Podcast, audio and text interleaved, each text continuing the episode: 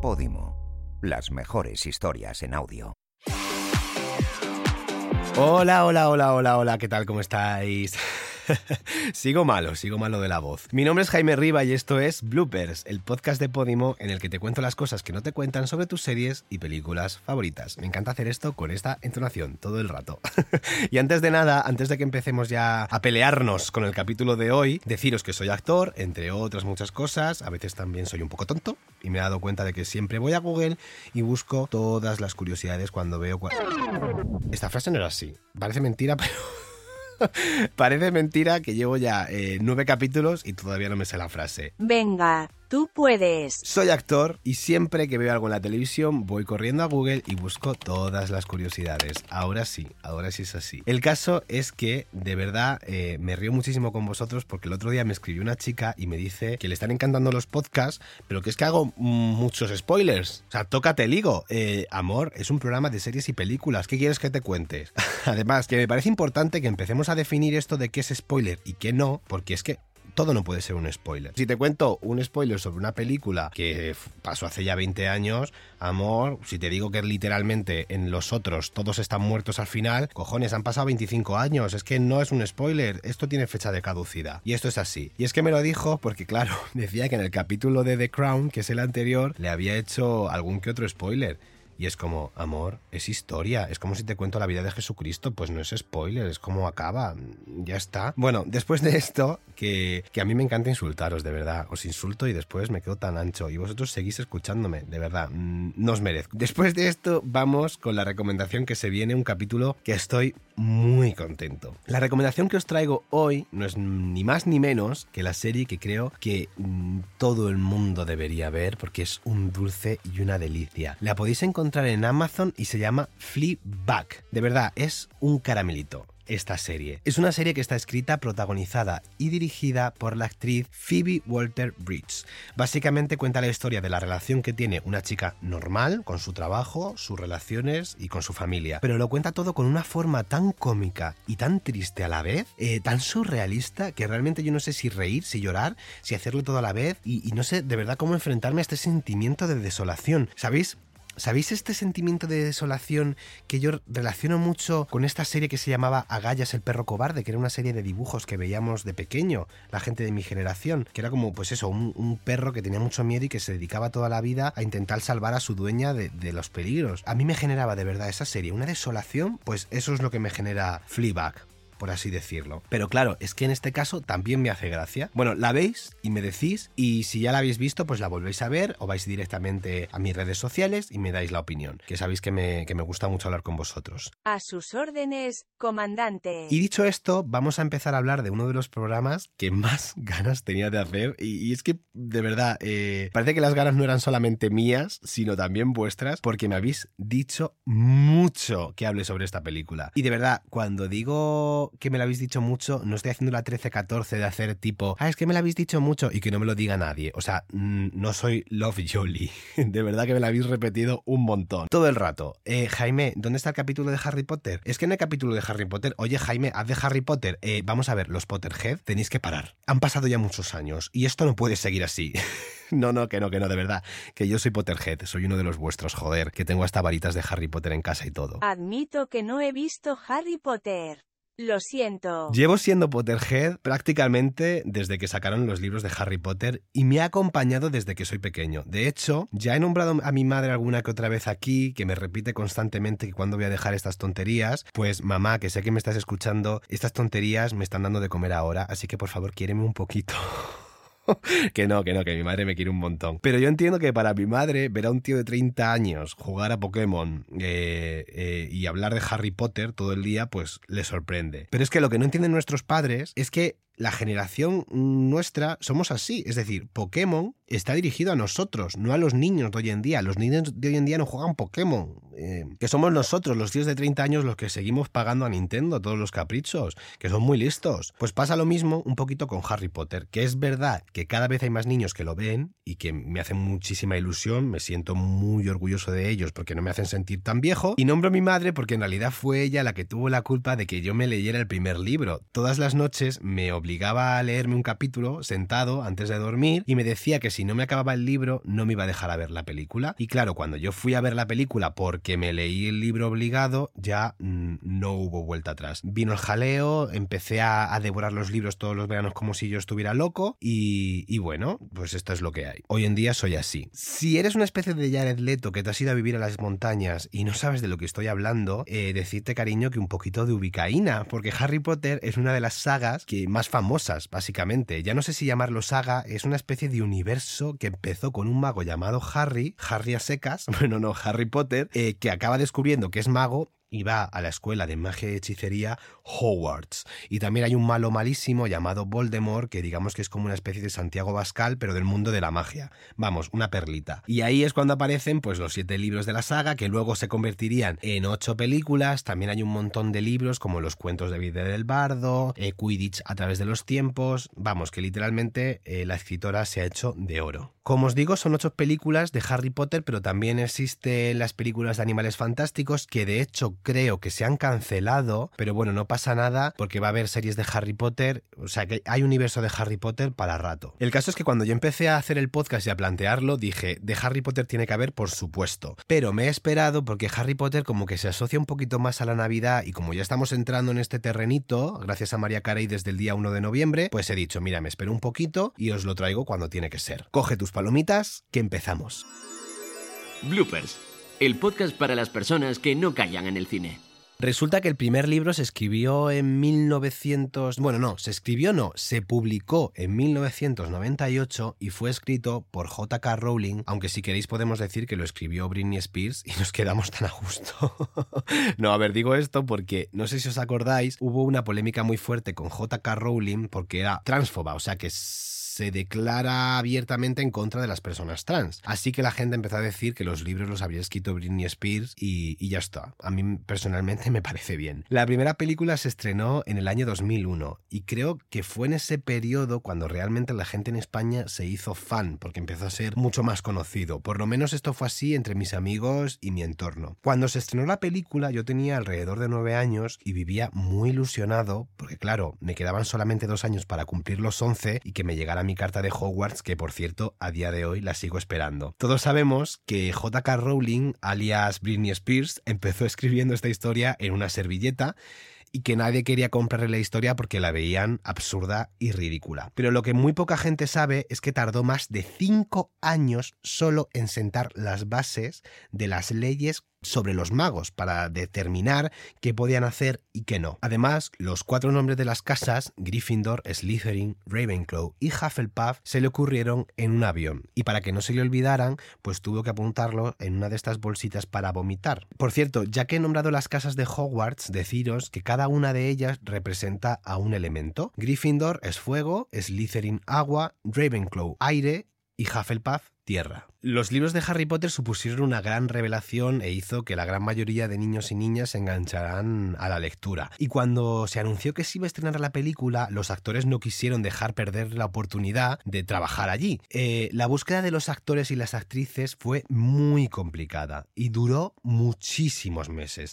De hecho, el actor Tom Felton que interpretaba a Draco Malfoy estuvo a punto de ser Harry Potter. Y menos mal que no lo fue, no porque no me guste Tom Felton, sino porque me parece que está maravilloso en el papel de Draco Malfoy. La gran mayoría de actores eh, eran británicos, al igual que os conté en el capítulo anterior de The Crown, pero resulta que el actor Robbie Williams, que era un gran fan de Harry Potter, pero este no era cantante de Take That, se ofreció para ser en la primera película el personaje de Hagrid y se ofreció de manera gratuita, al igual que Rosie O'Donnell, que se ofreció para ser el papel de Molly Weasley, pero ambos fueron rechazados. Ya he dicho que el actor Tom Felton interpretaba a Draco Malfoy, que era el estudiante más problemático de Hogwarts y de la casa Slytherin. Pues bien, resulta que Draco no era solamente lo problemático que había en Hogwarts. El actor eh, tuvo que ser regañado durante varias veces en la grabación y tuvieron que coserle los bolsillos de las túnicas porque robaba constantemente comida en el set. Al menos ellos tenían comida. No como yo. Y es que en realidad los niños y niñas de, la película dijeron que se lo pasaron muy bien en el rodaje. Todos ellos han admitido que aprovechaban las, las escenas de las, de las clases donde hacían las tareas con los profesores para hacer la tarea real que le mandaban en el colegio y en el instituto. Además, los actores Daniel Radcliffe y Rupert Green, que interpretaban a Harry y Ron respectivamente, llegaron a confesar que estaban completamente enamorados de Emma Watson, que interpretaba a Hermione Granger. Bueno, si me estás escuchando de Sudamérica, te sonará rarísimo esto de Hermione Granger, porque creo que allí se dice Hermione, pero bueno, en España decimos Hermione Granger. No me parece raro que estuvieran enamorados de ella, eh, porque yo sinceramente cuando era pequeño estaba loco por esta actriz. Años después, Hermione Granger confesó que ella también estaba enamorada, pero de Tom Felton, que tampoco me parece raro porque Tom Felton es una maravilla. De hecho, a día de hoy es el único actor que dice que es súper fan de Harry Potter y está todo el día hablando de él. Tanto es así que ha confesado que él, a pesar de ser Slytherin en la película, en la vida real es Gryffindor. El actor que interpretaba a Dumbledore en las dos primeras películas, eh, Richard Harris, que dejó de ser Dumbledore básicamente porque falleció, dijo que aceptó el papel porque su nieta le amenazó con dejar de hablarle si no lo hacía. Como en todas las películas, ha habido en el proceso de Harry Potter muchos cambios y ha habido muchas cosas que iban a ser de una manera y acabaron siendo de otra. Y gracias a Dios, porque JK Rowling llegó a confesar que estuvo a punto de matar a Ron Weasley y menos mal que no lo hizo porque personalmente yo no me hubiese recuperado de ese trauma. Es que veis cómo hay que odiar a JK Rowling. Esta mujer no es buena gente. Además también dijo la barbaridad de que a ella no le gustaba la pareja que hacían Ron y Hermione y que se ha arrepentido mucho de esto. Eso sí, la relación entre Harry y Ginny Weasley, que a mí nunca me ha gustado, le parecía maravillosa. Y de hecho dijo que había ido dejando pequeñas pistas desde el principio para que los fans se acostumbraran a ello, como por ejemplo en el momento que Ginny Weasley derrota a Cho Chang, la novia de Harry, eh, jugando al Quidditch. Y hablando de Quidditch, eh, la profesora McGonagall, que es uno de mis personajes favoritos sin duda, resultó ser una de las grandes jugadoras del Quidditch cuando era estudiante de Hogwarts, pero tuvo que dejarlo porque tuvo una caída que casi le cuesta la vida. De hecho, cuando Harry Potter va a observar el trofeo de su padre como uno de los grandes buscadores del Quidditch en la escuela, justo al lado hay un trofeo con las siglas que pone algo así como M no sé qué McGonagall y puede que fuera la profesora McGonagall. Pero esto no puede ser, ya que las fechas del trofeo no coinciden con las fechas en las que tendría que haber estudiado la profesora McGonagall en Hogwarts. A día de hoy esto no se ha resuelto de manera oficial. Por un lado la gente dice que puede que el trofeo pertenezca a un sobrino que también jugase a este deporte, o bien simplemente es un error porque no tuvieron en cuenta las fechas en ese momento. No deja de ser la primera película. Yo creo que no sabían que este universo iba a ser tan grande y al final pues se equivocaron con las fechas en las que McGonagall debería haber estudiado en la escuela. O sea, que puede ser fake news.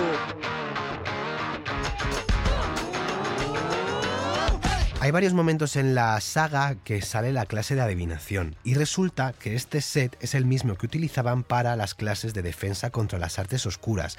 Solamente cambiaban el mobiliario, las cortinas y ya aparecía otra aula. Además, todas las plantas que salen en Harry Potter existen de verdad, o por lo menos sus nombres, aunque en la vida real son un poquito más aburridas. En cambio, los animales mágicos que aparecen en la saga, la gran mayoría de ellos están inspirados en diferentes mitologías. Si pensamos en Harry Potter seguramente nos venga a la cabeza enseguida, entre el rayo, sus famosas gafas. Resulta que el actor tuvo más de 160 pares de gafas en la saga y más de 70 varitas a lo largo de las 8 películas. Además, para evitar que los actores se pudieran lesionar, pidieron por favor que no jugaran a ningún deporte del contacto. Por lo tanto, los actores decidieron empezar a jugar al golf que era un poquito más seguro. Y ya para terminar, vengo a contaros la curiosidad de, la propia historia. Y es que resulta que Severus Snape, que era el profesor de pociones, odiaba tremendamente a Harry Potter pero también odiaba a Neville Longbottom, otro estudiante de la escuela y que era amigo de Harry Potter. Y eso tiene una explicación. Resulta que Voldemort, atención, poner atención porque esto es un poco enrevesado, Voldemort, el malo de la película, fue a matar eh, a Harry Potter porque había una profecía que decía que un niño nacido tal día y con determinadas características iba a ser el que le acabase derrotando. Y Voldemort decidió que ese niño era Harry Potter porque había nacido en esa fecha y tenía esas características. Pero había otro niño que también nació el mismo día y que también tenía esas características y ese chico era Neville Longbottom. Lo que pasa es que Voldemort determinó que el chico que habla, del que hablaba la profecía era Harry Potter y fue a por él. De hecho, si os fijáis, al final de la última película, el que derrota realmente a Voldemort no es Harry Potter, sino que es Neville Longbottom que mata a la serpiente, que es el último Horrocrux de Voldemort. Pues bien, Severus Snape, que sabía todo esto, odiaba a Neville Longbottom porque pensaba que si Voldemort hubiese ido a por Neville y no a por Harry, la madre de Harry Lily Potter hubiese sobrevivido y que no se os olvide que Severus Snape estaba tremendamente enamorado de Lily Potter. Y ya por ahora vamos a dejar las curiosidades de Harry Potter porque de verdad podría estar dos horas hablando de esto. Mm, de verdad sería un programa versión extendida. Me encanta. De hecho, tengo en la cabeza decenas y decenas de teorías, muchas de ellas no oficiales, como por ejemplo dónde se encuentra el Ministerio de Magia Español o quiénes son los jefes de las casas de Hogwarts ahora mismo, porque claro, supuestamente muchos de los profesores se han jubilado. Sé, sé de verdad que a veces hablo como si Harry Potter existiera de verdad, pero, pero es que en realidad existe porque está dentro de nuestros corazones y eso no hace que sea menos verdad, por lo menos en mi opinión. Bueno, empieza a sonar como un puñetero loco, así que lo mejor es que nos vayamos yendo por ahora. Ah, os voy a contar una cosa que me pasó de pequeño que me encantó y es que es una de las grandes anécdotas. Yo creo que mi madre no se va a acordar, pero, pero bueno, os la voy a contar. ¿Os acordáis que os he dicho que yo estaba completamente enamorado de Emma Watson, la actriz que hacía de Hermione Granger? Vale, yo tenía aproximadamente 11 años o 12 años, vamos, que era un crío, y yo tenía en mi habitación como un póster de Emma Watson que venía pues lo típico en la revista de adolescentes. El caso es que yo todas las mañanas me despertaba, miraba el póster y un día bajé a la cocina y le dije a mi madre, mamá, un día voy a conocer a Hermione Granger y le voy a decir que la quiero. Claro, mi madre intentando conseguir que yo me interesara por el inglés, me dijo, ¿ah, sí? ¿Y cómo se lo vas a decir? Y yo le dije, pues mamá, mm, pues diciéndose, le dice, no, no, pero claro, es que ella habla inglés, vas a tener que aprender inglés. Y yo me quedé así, le dije, no, mamá. Hermione Granger habla español, que yo lo veo en las películas. Me dice, no, no, no, no. Ella habla inglés. Dice, hay una dobladora que le pone la voz en español. Claro, yo de repente me puse a llorar muchísimo, me fui a mi habitación completamente desconsolado porque yo en ese momento veía imposible la comunicación con ella. O sea, yo en ese momento no pensaba lo difícil que era conocer a Emma Watson, sino lo que pensaba era que la iba a conocer y que no iba a poder hablar con ella porque lógicamente yo jamás en mi vida iba a hablar inglés. Que claro, de hecho, ahora hablo inglés, pero me ha costado muchísimo porque creo que el trauma viene de ahí. A día de hoy, como os digo, yo hablo inglés eh, y ella habla español porque ha estudiado la filología hispánica, así que Emma, por favor, te estoy esperando, eres el amor de mi vida, si escuchas esto en España, por favor, te quiero. Y hasta aquí el programa de bloopers. Eh, solamente me queda decir una cosa y es arriba Slytherin y abajo los Gryffindor, que sois todo lo malo, que sois unos moralistas, que lo sepáis. Ala, ahí lo dejo. También deciros que gracias, gracias, gracias por escuchar este podcast. Os quiero un montón. Muchas gracias. Por favor, seguid el podcast, que eso me posiciona mucho, compartidlo en redes y nos vemos el próximo jueves. Prometo hacerlo mejor. Soy Jaime Riva y esto es Bloopers.